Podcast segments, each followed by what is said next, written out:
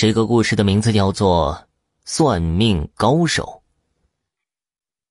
我邻居有个很厉害的算命高手，我常在旁边看。有个人经常来找他算大事儿啊，基本都是听了他的意见之后才拿主意。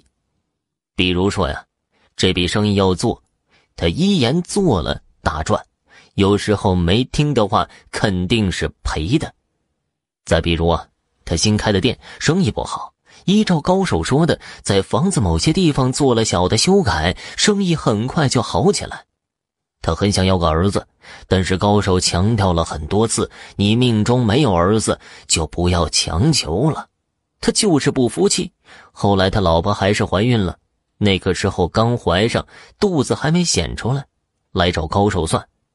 一进门，高手就说了：“到底还是没听我的。”我可以很肯定的告诉你，这胎是男孩但是啊，孩子和妈妈相克，基本上是有你没我，有我没你的那种克。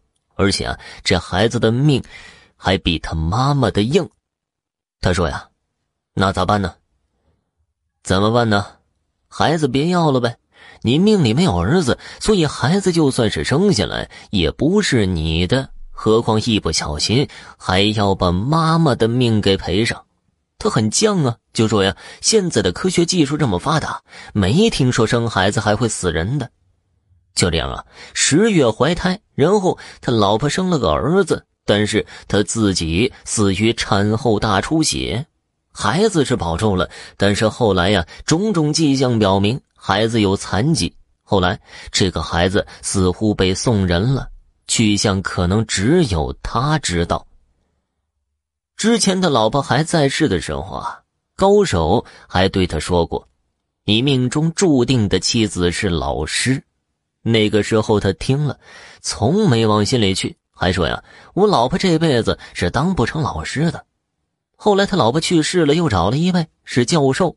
这位教授怀孕后，B 超做了好几次，都说是男孩，他很高兴，来问高手。高手说呀：“别管 B 超，绝对是女孩。”他说呀：“你要相信科学。”高手却说呢：“不用跟我说科学，我告诉你，你这辈子不会有儿子。我说女孩就是女孩。”结果呢，又说中了，果然生的是女孩。